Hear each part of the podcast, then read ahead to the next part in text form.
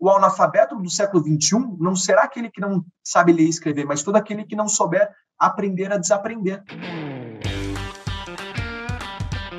Bom dia, boa tarde, boa noite. Vamos começar mais um episódio dos Agilistas. Hoje nós estamos com um tema aqui muito interessante. A gente fala muito de como as empresas têm que se organizar, como elas têm que mudar a cultura para poder enfrentar essa, essa nova economia, esses novos tempos. Mas é óbvio, a empresa é formada de pessoas, né? E aí a gente pode né, imediatamente em seguida falar assim, ok, mas esse novo profissional, né? Esse, esse, profissional que lida com essa nova economia, né? O que, que ele tem que fazer nesses novos tempos, né? Obviamente que se a empresa vai mudar, isso vai ser fruto de uma mudança aí que vai acontecer nas, nas pessoas. E aí, para trazer esse assunto, a gente trouxe um, um, especialista nesse assunto, que vai se apresentar agora, que é o Endel Favarin. Tudo bem, Endel? Prazer estar aqui com, com vocês. Muito obrigado pelo convite. Estou super à disposição e super empolgado para falar sobre essa temática que eu, que eu gosto tanto. Então, Endel, só conta um pouquinho aí sobre o seu background, né, para o pessoal te conhecer melhor. Claro, maravilha. Bom, meu nome é Endel, né, como você já muito bem me apresentou, sou cofundador da, da escola Conquer. A Conquer é uma escola de negócios da nova economia que nasceu para revolucionar a educação. Né? A gente nasceu justamente da nossa insatisfação com o ensino tradicional uh, por não preparar o profissional para a realidade do mercado de trabalho, por não preparar o profissional para a nova economia. E assim a gente nasceu um pouco na contramão do ensino tradicional, e a gente tem aqui alguns cursos de formações, especializações, cursos gravados, é, que ensinam de uma forma diferente, como também ensinam habilidades da nova economia, né? habilidades que todo profissional deveria ter aprendido, mas não aprendeu. O que seria essa forma diferente? Legal, a gente tem três pilares principais que fazem a Conquer ser a Conquer. Né? Eu diria que é o conteúdo, uhum. direto ao ponto, sem enrolação, contextualizado com o mercado de trabalho, que o aluno aprende num dia já sai aplicando. O segundo pilar são os professores, professores de mercado, que vivem de dia o que ensinam na Conquer. E o terceiro pilar é metodologia, eu diria que a melhor forma de explicar o que é a metodologia Conquer é com base nos feedbacks dos nossos alunos, que eles dizem, Sister, que aqui na Conquer ninguém precisa tomar café para assistir uma aula. Então, essa é a nossa maneira, esse é o nosso mantra, e eu acredito muito que é isso que fez a gente crescer tanto em tão pouco tempo. São um pouco mais de quatro anos de vida, mais de um milhão de alunos impactados, é, não só no Brasil, mas em todo o mundo, e as principais empresas também atendidas através dos nossos cursos e treinamentos. Então, a gente tem muito orgulho do impacto, do boca a boca, da avaliação da conta. Interessante, né? ou seja, é uma, é uma tentativa. Eu, eu, a coisa mais comum que tem quando a gente sai da faculdade é falar né, que está muito longe da prática, né, que está desvinculado da realidade do mercado. Né? É uma tentativa realmente de aproximar e a pessoa sentir que, que aquilo a evolui na carreira, né, que ela já consegue pegar aquele conhecimento e usar né, no dia a dia. Né? Totalmente, totalmente. É, foi justamente esse gap que você falou que a gente nasceu para preencher. Essa, essa não preparação. O ensino tradicional se propõe a, a preparar o profissional para a realidade do mercado, né, para a vida. Enquanto a gente tem empresas que dizem que os profissionais não estão preparados. Então a gente preenche esse gap trazendo o profissional para a realidade do mercado, preparando ele para os desafios do dia a dia e fazendo toda a diferença no crescimento profissional, no crescimento da carreira dele. Então a gente tem muito orgulho é, inclusive, a gente tem um aplicativo, uma curiosidade, no final de toda aula, a gente tem um aplicativo no modelo Uber, no modelo Airbnb, não é o professor que avalia o aluno, é o aluno que avalia o professor, de forma 100% anônima. Nossa avaliação média é 9,7. É realmente muito uhum. alta, é toda uma metodologia, uma experiência focada no nosso cliente, no nosso aluno, e, e isso que faz toda a diferença no final do dia, para que a gente tenha é, todo esse crescimento da escola, apesar de quatro anos de vida. Eu vou te falar, viu, cara, é um desafio, né? Porque hoje em dia, com tanto conteúdo que existe, o professor tem que realmente cara, tem que ser bom, né? Porque o, as pessoas são impacientes, né? E, e, tem muitas opções de conteúdo, né? Então, o, o professor, se ele não se virar e não for criativo e não souber prender atenção, e sei lá, ter desafios, né? O negócio é difícil. Mesmo. Totalmente, totalmente. A, o, o, ensino, o, o, grande problema que eu diria do, do, ensino tradicional é que ele não foi criado ou não é desenvolvido pensando no cliente, no aluno, né? na realidade dele, na realidade digital dele, na realidade que as coisas estão mudando tudo muito rápido. E eu diria que esse é o grande diferencial. Tudo que a gente construiu, a gente não construiu para o aluno, a gente construiu como uhum o aluno, uhum. é com o cliente, com o aluno no centro, que é um dos pilares da inovação. E isso que fez toda a diferença. E precisa ter uma ideia, né? Tem muitas escolas por aí. Mas em 2020, a Conquer foi uh, uma das 100 marcas mais lembradas pelos brasileiros no ano de 2020. que dessas 100 marcas mais lembradas pelos brasileiros, isso todas as marcas do mundo, a gente foi a única marca de educação a entrar para essa lista e a marca mais jovem. Na época, a gente tinha três anos e meio de vida e duas posições atrás da Apple. Então, é isso, é uma metodologia tão forte, tão focada na experiência do aluno, procurando o real aprendizado dele, que faz a gente ter esse, esse boca a boca e faz as pessoas quererem uh, e sonharem né, estudar aqui com a gente, aqui na Conk. Isso é muito especial. Pô, interessante, Ana, porque essa, essas palavras suas né, é, já, já conectam com o próximo assunto que seria essa nova economia. Eu acho interessante porque você acabou de mostrar muito claramente que vocês vivem o que provavelmente vocês pregam para a nova economia. Porque o que eu quero dizer com isso? Né? a necessidade de ser customer de pensar na, na experiência, é parte integrante da nova economia. E, e educação é curioso, né? É muito isso que você fala, né? Você tem um professor que ele pensa, eu sou um. Eu sei muito isso e é o suficiente. Né? O professor tradicional já pensa assim, né, cara? Eu sei isso e pronto, né? Assim, vem aqui sorver o conhecimento, exatamente. né, eu sou foda, né? Tipo. Não, exatamente. Eu cito um exemplo. Poxa, quem, quem nunca, né, estudando numa faculdade, numa pós-graduação, tinha, caiu né, com um professor, infelizmente, ruim, sem didática, que até virava tiração de sarro. Poxa, você caiu na turma tal, com um professor tal. Né? E a gente ficava tão amarrado que a gente ficava seis meses a um ano, ou até mesmo dois anos, sei lá, três semestres, com aquele professor naquela matéria. Uh, e se a gente fosse na diretoria né, reclamar ou pedir para alterar de turma, a gente jamais seria ou jamais é sim, ouvido. Você caiu, caiu no final. E isso é muito triste, porque a educação ela tem que ser focada no cliente, como todo, como todo negócio inovador, né, Schuster? Todo negócio inovador que está despontando, seja qual for o segmento, seja é, de hotelaria, seja de locomoção, enfim, todas essas startups, fintechs, todas essas startups que a gente vê é, despontando são startups que nasceram e desenvolvem todo o seu negócio com o cliente no centro. E é muito triste ver o ensino tradicional desprezando, literalmente, na prática mesmo, o, o cliente, o seu consumidor. Né? E a Conquer ela nasceu para ir na contramão mesmo, desde o primeiro momento, desde a primeira aula, quando a gente não tinha um aplicativo. Hoje a gente tem um uhum. aplicativo, né? que é o Rocket, né? que a gente chama. E, aliás, até uma curiosidade, Schuster, Rocket é foguete em inglês. E por que, que a gente chamou de Rocket nosso aplicativo de avaliação? Porque o foguete ele muda de direção, ele ajusta a sua rota a cada 2,3 segundos. Uh, e, o, e, o, objetivo de ouvir o consumidor é para o tempo todo, constantemente, estar tá ajustando o que é necessário para que o aluno tenha a melhor experiência possível, porque o aluno está no nosso centro.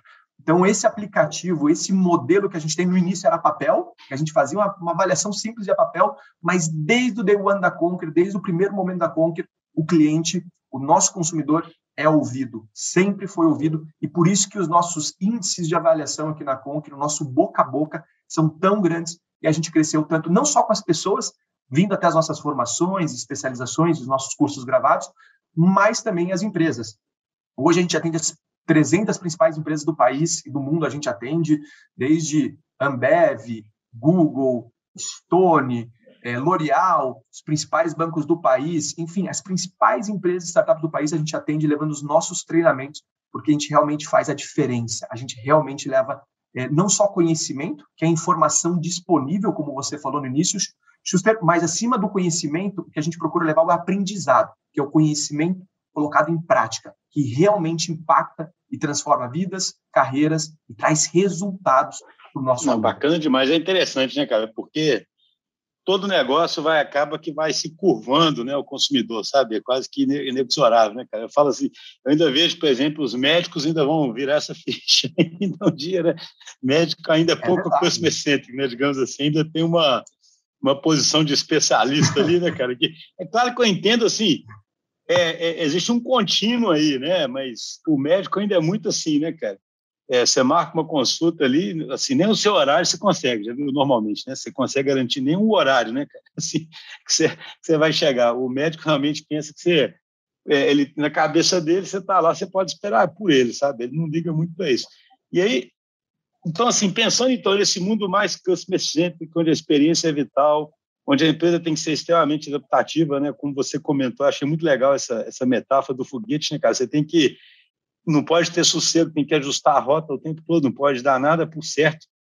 É claro que isso aí traz, como a gente falou aqui na introdução, né, cara, traz mudança no profissional, né, cara? No que, que ele, como que ele passa a se enxergar, como é que ele passa a enxergar a carreira dele, né, cara? O que, que ele é que ele se enxerga nesse novo mundo, né? Quais são esses princípios, né, que vocês colocariam? Quais são os principais princípios que mudam esse posicionamento desse profissional nessa nova economia? Legal, legal, ótima pergunta. Eu, eu diria que são três princípios ou três pilares né, desse profissional da, da, nova economia. Eu não vou dar spoiler do segundo e terceiro, a gente só entra no primeiro, né? Que o pessoal ficar aqui com a gente até o final. É, mas eu diria que o primeiro, é, ele vem do, do, contexto que a gente está vivendo hoje, né? Uh, o que, que eu, eu, gosto de trazer de paralelo? A gente vive esse mundo VUCA, né? volátil, incerto, complexo e ágil. A gente já ouviu várias vezes essa expressão, inclusive tem novas expressões para dizer a mesma coisa sobre o mundo uhum. volátil, incerto, complexo e ágil que a gente está vivendo. Mas eu gosto de trazer um paralelo, assim, até correlacionado à educação, que a gente aprendeu, né? E a gente foi educado pela lógica industrial. E a gente vive hoje a lógica digital. É, e, e, por que, que é perigoso, por que, que é curioso essa, essa lógica industrial versus a lógica digital? Porque o nosso mundo ele é dividido em três, em três grandes eras. Né? Seja a era agrícola, depois veio a era industrial e, por fim, a era digital, ou era da informação, ou era da tecnologia que a gente está vivendo. E o grande perigo disso, dessa divisão, é, Schuster, é porque a gente só teve dois grandes momentos da história da nossa humanidade que a gente viveu esses períodos de transição. Então, teve um período que a gente viu a transição da era agrícola para a era industrial, e o segundo momento de transição, que é o momento que a gente está vivendo, e por isso todo o cuidado que a gente precisa ter, é que hoje a gente vive a transição da era industrial para a era uhum. digital. A gente está muito mais na era digital do que na era industrial, inclusive. E por que o perigo e por que a atenção? Porque a gente foi educado, como eu falei, na era industrial, é, porque as escolas e a educação, no modelo que a gente vive até hoje, elas nasceram para alimentar esse sistema da era industrial, da lógica industrial. Então a gente envia, a gente via essa lógica industrial com algumas características que a gente via nas escolas e a gente via nas indústrias, que é aquele, aquela característica da linearidade, é, repetitivo, segmentado e previsível. E toda a uhum. educação nossa seguia essa mesma lógica.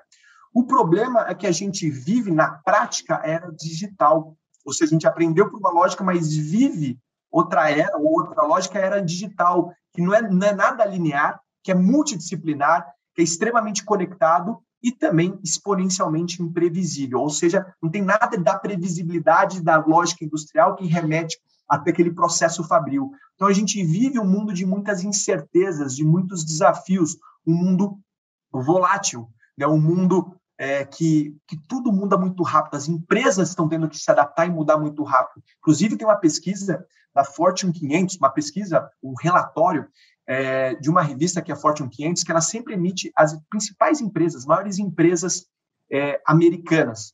E é bem interessante essa pesquisa, Schuster, que ela demonstrou que as 500 maiores empresas, ou seja, pense em superpotências globais, uhum. que as 500 maiores empresas que foram listadas é, por essa revista no ano de 1955, 70% delas já não existem mais. Mudou tudo, né? Mudou tudo. E das que foram listadas no ano 2000, ou seja, super recente, há 20 e poucos anos atrás, 30% dessas empresas, dessas 500 maiores empresas do mundo, estou falando das superpotências. E as novas a gente nem sabe quais são, né? Aquela história, né? Está aparecendo agora, né? Totalmente, totalmente. Então, assim, um terço praticamente já, já não existem mais. Então, é, é, é muito sério quanto o mundo tem mudado, uhum. quanto as coisas têm mudado, e a importância do profissional se tornar um profissional adaptável, um profissional que está disposto a aprender, a reaprender. É, inclusive, tem uma frase né, do Alvin Toffler, que é um futurista americano, que, que diz que o analfabeto do século XXI não será aquele que não sabe ler e escrever, mas todo aquele que não souber aprender a desaprender. Porque o mundo que a gente vive hoje exige essa adaptabilidade. Então, se eu pudesse dizer a primeira, assim, o primeiro pilar, o primeiro princípio, a primeira característica do profissional da nova economia, sem sombra de dúvidas, é a adaptabilidade. Se o profissional não tiver é, antenado essas mudanças, ele não vai se tornar um profissional competitivo, ele não vai conseguir é, ser um profissional que se destaca. E, inclusive, o segundo pilar, o segundo princípio do profissional da nova economia está completamente conectado né, com esse primeiro, que é a adaptabilidade, e eu diria que é um pouco do remédio para a gente se tornar um profissional adaptável, mas enfim, não vou dar spoilers ainda. Xuxa, não sei se você tem alguma curiosidade. Alguma... Não, eu achei, eu achei muito interessante isso que você falou da, da transição ser um, um período desafiador, né, cara? Assim, eu nunca tinha pensado por esse ponto de vista, mas assim, você pega um cara que nasceu numa era e joga na outra, né, cara? É, o mundo já mudou, mas o cara não mudou ainda, né? Assim, porque daqui a alguns anos é, isso vai estar superado e as pessoas já vão ter sido criadas assim, talvez não vão nem entender, né? Pô, mas como assim você não era você achava que você teria um futuro numa empresa e que as coisas iam mudar, né? Não sei o quê, mas a gente que está nesse, nesse, nesse é, período de transição realmente é interessante. Mas, assim, o, o ser adaptável, cara, o que, o que significa na prática ser adaptável, né? Assim, essa capacidade de aprender, de aprender continuamente, né? Mas como é que um cara, é, de forma prática, faz para lidar com isso, porque o, o, o, que a gente percebe, pensando nessa questão de transição que você disse, as pessoas têm muito medo de, de dessa questão de desaprender, né? Porque a pessoa ela, ela, ela gosta de operar ali numa zona de conforto, né? Eu acho que uma, uma coisa marcante dessas eras é muito isso, né? Eu falo para o pessoal, eu lembro, pô, eu tenho 47 anos, né? Então, eu lembro, eu, eu até curiosamente, eu, eu sou bem, bem é, adaptado a essa nova era, sabe? Eu fico brincando, eu sou meio por natureza despreocupado e, e vivo muito presente, sabe? Então eu tenho uma gosto muito de estudar, então eu diria que eu sou bem adaptado. Mas eu falo isso muito na DTI. Eu lembro claramente de, da, da minha época, as pessoas sabiam alguma coisa e ao saberem aquilo, aquilo por si só era o suficiente para mantê-las bem, sabe? Então, imagina, eu vou desenvolver software, né? O cara que sabia um detalhe, uma picuinha ali, cara, era o rei, sabe? Por quê? Porque não tinha internet, não tinha nada, né, cara? Se o cara sabia aquilo ali, e hoje, aquilo ali se esvai muito rápido, entendeu? Então, o que que, né, na, na prática, o que, que você acha que... Bem interessante você falou, só, só deixa eu fazer claro. um, uma informação, que tem uma, é, segundo economista da, da escola austríaca de economia, ele, acho que é Fritz MacLup, não sei se é assim que se pronuncia o nome dele, mas ele disse em 1920, ele mostrou que um diploma de um engenheiro, aqui pegando engenharia como exemplo, ele tinha meia vida de 35 anos, isso em 1920. Uhum. É, em 1960, ele mostrou que a durabilidade né, do diploma de engenheiro ele caiu para 10 anos. E esse mesmo economista, segundo esses estudos, diz que hoje em dia o diploma ele torna-se obsoleto em apenas 12 a 18 meses. Ou seja, a durabilidade da habilidade técnica, dado esse contexto que a gente acabou de falar, né, do mundo volátil, complexo, ágil, constantes mudanças, o desafio aqui do diploma técnico, puramente técnico, é enorme. É enorme Sim. porque o mundo está mudando muito rápido e o tempo todo a gente tem novas novas formas de trabalhar, novas técnicas, novas metodologias, e a tecnologia vem aí para isso, né, para trazer muita novidade o tempo todo. Então, é, é, justamente isso que você falou, e o desafio do diploma é, tem sido cada vez mais, mais duro. É interessante, ou seja, beleza, esse conceito de minha vida é legal, né, cara? Rapidamente seu conhecimento se esvai, vai ficando desatualizado, e você tem que se adaptar. Então, qual seria o segundo princípio que você comentou, que já seria algo que que emenda e ajuda esse cara né, a ficar de fato adaptável. Né? Excelente, excelente. O primeiro pilar da adaptabilidade que a gente falou, e para a gente se tornar adaptável né, pra, nesse mundo desafiador que a gente está vivendo, é, eu diria que a melhor forma é o aprendizado contínuo. O aprendizado contínuo tem se levantado muito uma bandeira, né, que muitos chamam de lifelong learning, ou seja, a gente nasce aprendendo e vai morrer aprendendo.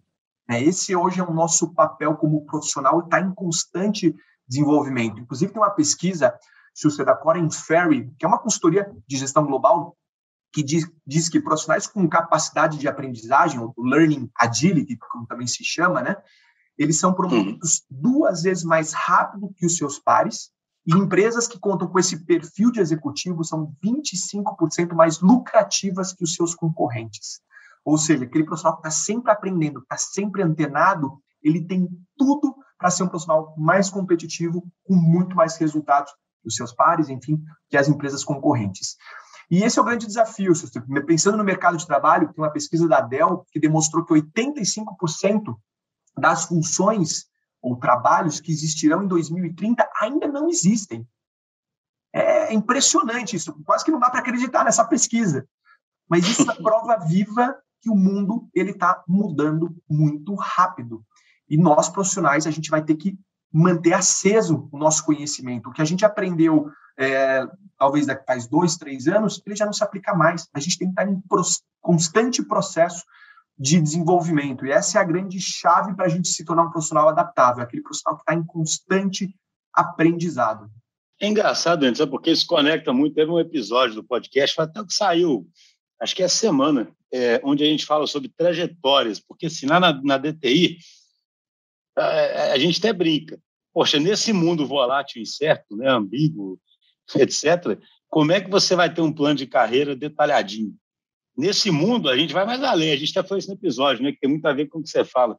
Como é que pode, lá na faculdade, alguém já ter definido o que, que um engenheiro faz, o que, que não sei quem faz, você não sabe nem o que, que vai ser feito daqui a um ano, igual você disse, você não sabe nem qual profissão. Então, Total. a gente, nesse episódio, falou muito sobre isso, sobre a gente prefere chamar de trajetórias para dar uma, um tom mais soft a isso, e a pessoa ficar o tempo todo revendo a trajetória dela, sabe? O tempo todo, o tempo todo, o tempo todo. Você não acha que as empresas, as pessoas têm que mudar, mas a estrutura das empresas, ainda sendo muito mecanicista, elas mesmo são impedimentos a esse tipo de mudança, né? Porque coloca o sujeito numa caixinha e alguém já faz o plano de treinamento dele, né? O RH já fala qual é o plano de treinamento dele, é, não é nem individualizado, já viu? Já pega aquela função, ou seja, as funções são definidas, as caixinhas são definidas, e aí o plano de carreira do cara é definido, o plano de treinamento dele é definido. Como é que você enxerga isso face à necessidade de ser adaptável e, e, e consequentemente, à necessidade de procurar aprendizado continuamente? Perfeito, ótima, ótima pergunta. Eu gosto de dizer que a nossa, nossa carreira está muito mais para um GPS, né, hoje em dia. Né? A gente está recalculando a rota o tempo todo. Né? Inclusive, tem pesquisas que dizem que a gente é, vai ter de quatro a seis profissões ao longo da nossa vida. Né? Não é porque você é advogado que você é um advogado, você está advogando nesse momento. Amanhã você pode estar empreendendo, no dia seguinte você pode virar um fotógrafo, no outro dia você pode ser um designer, no outro dia você pode ser um trabalhar com SEO, enfim, é, com é, tecnologias do Google. E essa é a nova economia, né? essa é a beleza da nova economia. E pensando no mercado de trabalho, é, eu vejo dois lados. Ou as empresas que não estão se adaptando a essa nova realidade, elas estão caindo, caindo nos seus resultados, perdendo competitividade. E o segundo ponto, e está completamente atrelado ao primeiro, é porque se as empresas não vivem essa nova economia e entendem a nova realidade de mercado, elas não estão proporcionando um ambiente de trabalho é, interessante, que atraia bons profissionais e que retenha esses bons profissionais. A gente tem aqui uma formação e uma especialização, são dois públicos distintos de liderança e, e, e, que eu diria que são acho que um dos mais buscados e é virou uma referência no país em desenvolvimento de liderança. A gente leva muito para dentro das empresas, porque a cultura ou a empresa reflete o perfil dos líderes. Né? E as empresas estão preocupadas em desenvolver líderes da nova economia, líderes que entendam essa nova realidade de mercado. Você tem uma ideia? 70% do nível de engajamento de um liderado ou dos colaboradores é atribuída à qualidade do chefe. E liderados engajados, por que é importante ter um time engajado?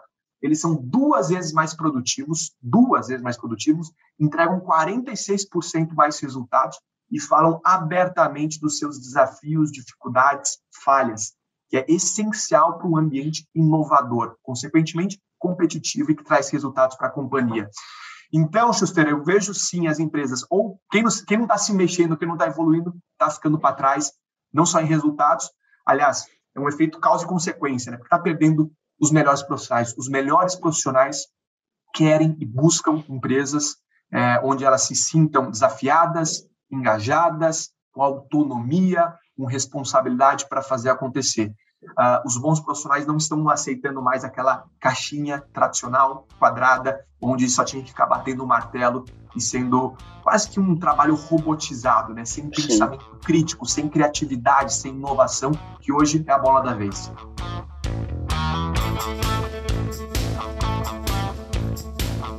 Eu fico brincando muito com os clientes nossos que assim, você tem que ter pelo menos o que eu chamo de coerência estratégica. Né? se você define que o mundo é incerto, volátil, etc., mas você se comporta de forma totalmente oposta a isso, é igual o que você falou, por exemplo.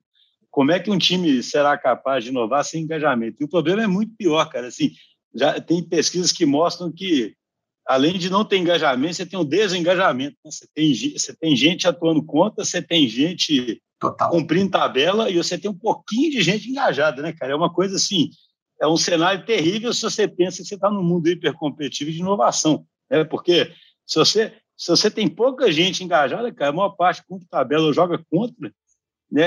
Onde é que você vai chegar? Mas aí isso me remete ao terceiro ponto aí que, que, que você vai falar, cara, que é assim, beleza. É, você vê então o seguinte: a, a, o cara não deve mais esperar pela empresa treiná-lo, né, mostrar o caminho para ele, né, cara?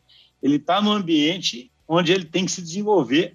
Claro, a empresa vai facilitar as coisas, a empresa vai criar condições. A gente acredita demais isso na DTI, assim, que os líderes são como se fossem jardineiros, né, que cuidam do ambiente Perfeito. Mas a pessoa tem que assumir um protagonismo, é isso? Ou seja, cabe a ela perseguir o, esse, esse. Porque, assim, se a pessoa ficar esperando emanar de uma autoridade central ou de alguém o futuro dela, né, cara?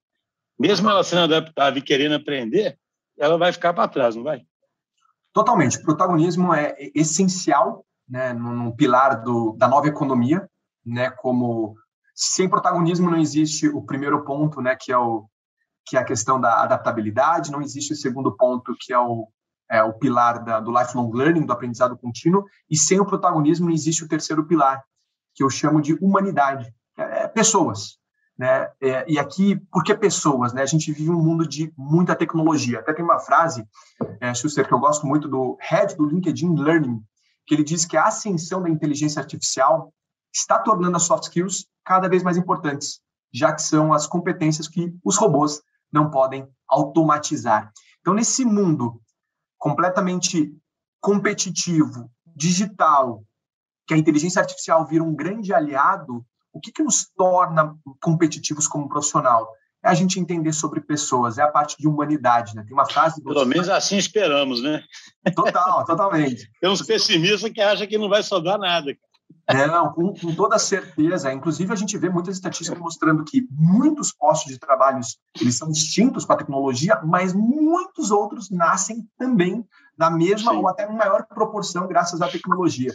E, e, eu gosto muito de uma frase do Simon Sinek, um dos principais pensadores e referências hoje no mercado de trabalho do mundo, ele diz que uhum. 100% dos seus clientes são pessoas, 100% dos seus colaboradores são pessoas. Se você não entende de pessoas, você não entende de negócios. E isso já era uma verdade lá atrás. E eu digo que nessa nova economia se torna uma verdade ainda mais latente. Porque você precisa ter o teu cliente no centro, né, como a gente falou logo no início, é tudo sobre pessoas. Então, a gente precisa entender a dor do nosso cliente. Então, a gente não tem que focar no nosso produto, na nossa solução, a gente tem que entender a dor do nosso cliente. Quando a gente entende a dor, quando a gente escuta o nosso consumidor, aí a gente constrói não para ele, mas com ele.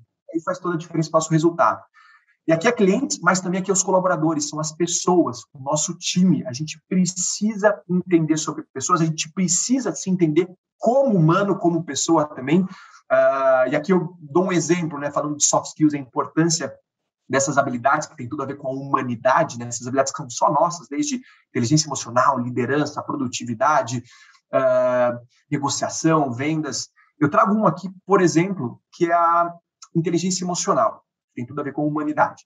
Inteligência emocional, para você ter uma ideia, eh, tem pesquisas que mostram que 58% da nossa performance profissional ela está atrelada à inteligência emocional. 58%. E o que é inteligência emocional? É saber lidar com a pressão, o estresse do dia a dia, é saber lidar com os desafios, é saber ser um profissional adaptável, que tenha resiliência ou antifragilidade, que encare o, o, os momentos de incertezas com otimismo, né, sabendo que ele pode falhar e a falha pode trazer aprendizado para ele, ele saber se relacionar, trabalhar em equipe, uh, enfim, inteligência emocional é uma habilidade essencial que nos torna muito mais preparado e capazes para enfrentar esse essa vida que a gente está vivendo hoje, essa vida da nova economia. Aqui uma outra pesquisa que eu acho interessante, que hoje 71% dos RHs, 71% dos RHs, eles preferem mais a inteligência emocional né, o QE, do que o próprio QI, é inteligência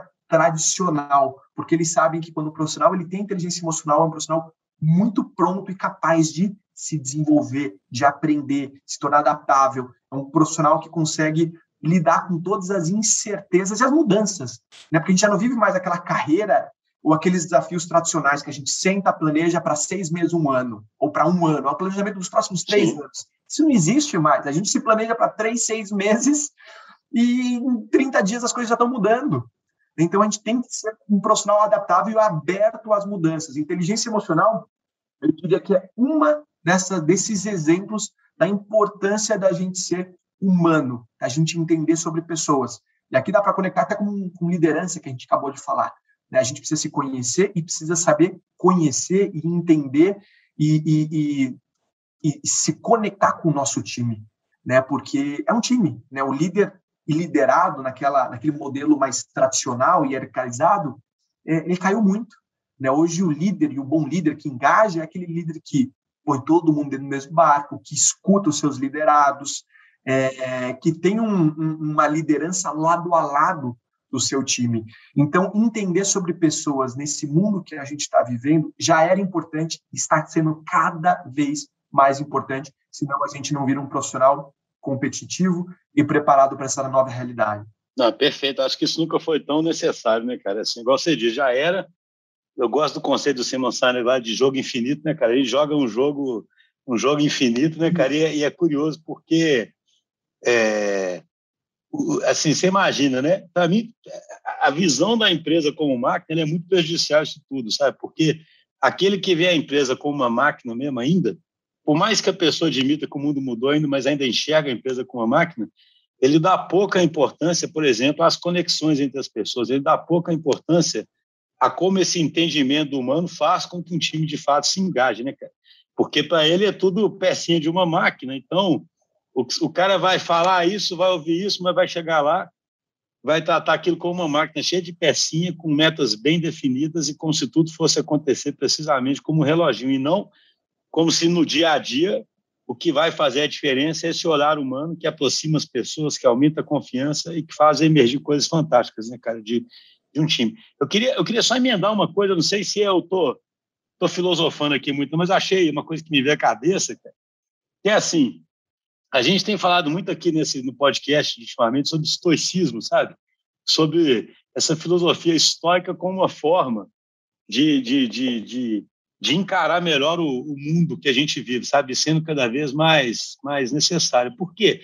Porque eu falo assim, a atitude estoica, digamos assim, é uma atitude onde você reenquadra a forma como você vê os obstáculos, né? Que você encara perante a vida e entende até que aqueles obstáculos te te fortalecem, sabe?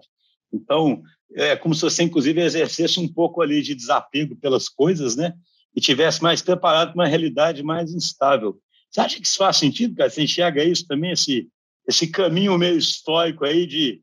Porque eu achei engraçado, eu li um livro recentemente que eu achei legal o, o jeito que o cara coloca, é um filósofo, ele fala assim, cara, encare a vida como um jogo e encare que os deuses históricos né, estão te provocando o tempo todo é, quando eles colocam os setbacks, né, que eles chamam em inglês, os obstáculos, só que esses obstáculos, na medida em que você faz com que eles não o incomodem, mas que sejam aprendizados, né, você vai ficando antifrágil, vai ficando mais forte. Eu acho que a jornada agora é muito mais essa. Por um lado, você não tem sossego, mas esse jogo é um jogo muito prazeroso de aprendizado contínuo, de protagonismo, onde você pode chegar muito mais longe pessoalmente também, né? Totalmente. Eu gostei muito desse paralelo que você fez, porque para mim eu vou dizer que o motor desses três pilares que a gente falou hoje, né, seja adaptabilidade, o lifelong learning e a própria humanidade, é, para mim o que, o que faz essa roda girar de forma eficiente é uma característica, uma habilidade pouco falada no mercado de trabalho, mas para mim é uma característica que eu valorizo demais como pessoa, como profissional. Até nas pessoas que a gente traz para dentro do nosso barco, para mim é um dos pilares que mais fazem a diferença para ele conseguir se adaptar, continuamente aprender e ser um profissional humano. E que habilidade é essa? A habilidade da humildade. Por que humildade? É, parece estranho, né? a gente pouco ouve falar de humildade no mercado de trabalho. É, humildade, ser aqui uma, um, um, contando um pouquinho da, da minha história, é, meu pai, ele é de origem bem simples, né, do, do, interior de São Paulo. E, e, graças ao contexto que ele vivia, ele começou a trabalhar com nove anos de idade. Né? Ele vendeu frutas na rua, vendeu pipoca, vendeu, eh, foi alfaiate, enfim, ele fez de tudo um pouco. E aos 14 anos de idade, ele começou a trabalhar de carteira assinada, foi um, grande orgulho e conquista para a família, como office boy na indústria que o meu avô era peão de fábrica. Isso na década de 60, início da década de 70. E, e, o mais surpreendente dessa história é que 45 anos depois ele virou diretor geral da América Latina dessa empresa, ele cresceu muito profissionalmente, um profissional que eu particularmente mais admiro, né, que gosto muito de, de ouvir palavras dele de sabedoria, e durante toda a minha vida, Schuster, eu ouvi dele toda a minha vida. Quando eu era pequeno, mal entendia as palavras. Ele sempre falou, sempre pregou dentro de casa a importância da gente, eu, para mim, meus irmãos, a importância da gente ser humilde. E ele trazia uma palavra do do rei Salomão, no contexto da, da Bíblia, que diz que com os humildes está a sabedoria. E aquela palavra, sendo bem sincero, eu não entendi muito bem. Né? Uhum. Meu pai falava tanto sobre humildade e conectava com sabedoria. E quando eu cresci, e um dos primeiros livros que eu li foi Empresas Feitas para Vencer, do Jim Collins. E o Jim Collins ele fez um estudo Uh, o que, que as empresas que mais cresciam, cresciam acho que triplo da média de seus concorrentes ao longo de 10, 15 anos que ele estudou, tinham em comum. E o que, que ele descobriu? Uh, um perfil em comum dos líderes por trás daquelas empresas que mais cresciam. E qual era o perfil, ou qual era a característica, ou qual era a competência? Era humildade.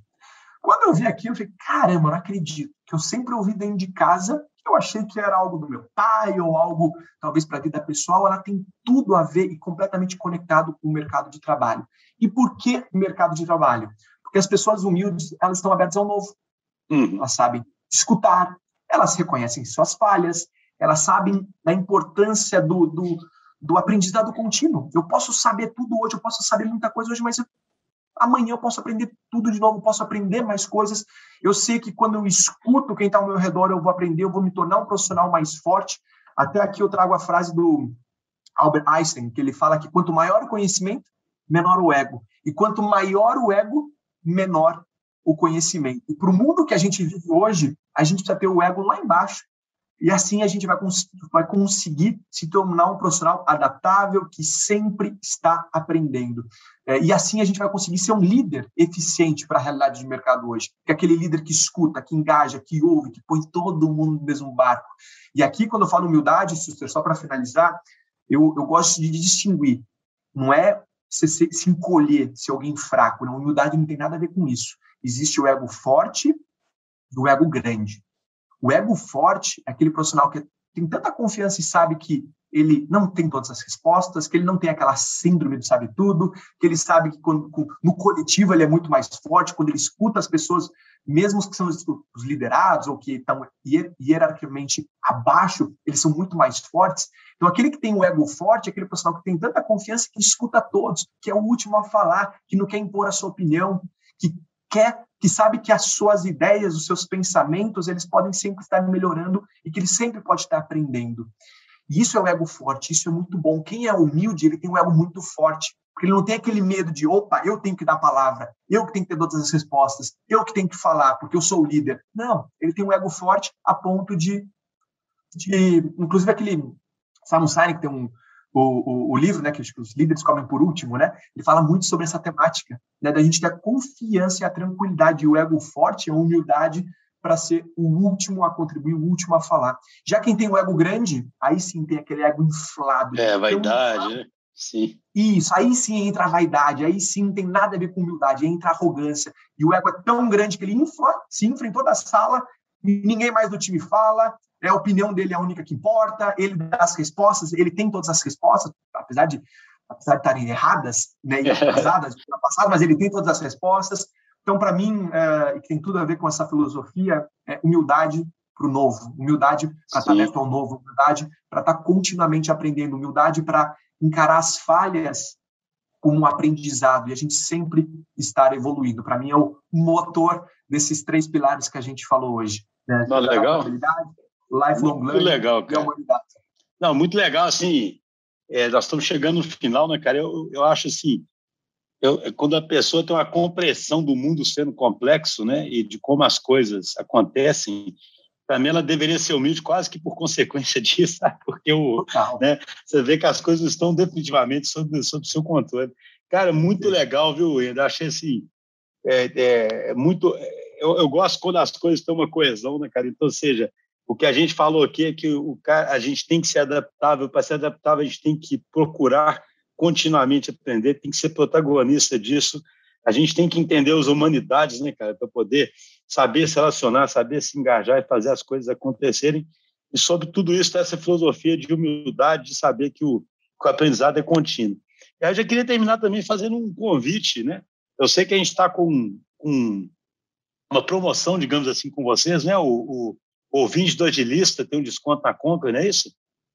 É isso aí, a gente está com combinado aqui um desconto especial com um produto nosso que é, é uma novidade e está voando, né? Está tá crescendo muito, que é o streaming da Conquer, que é o, é o produto de assinatura da Conquer, que você que está ouvindo a gente pode ter acesso a mais de 25 cursos da Conquer com uma mensalidade super acessível.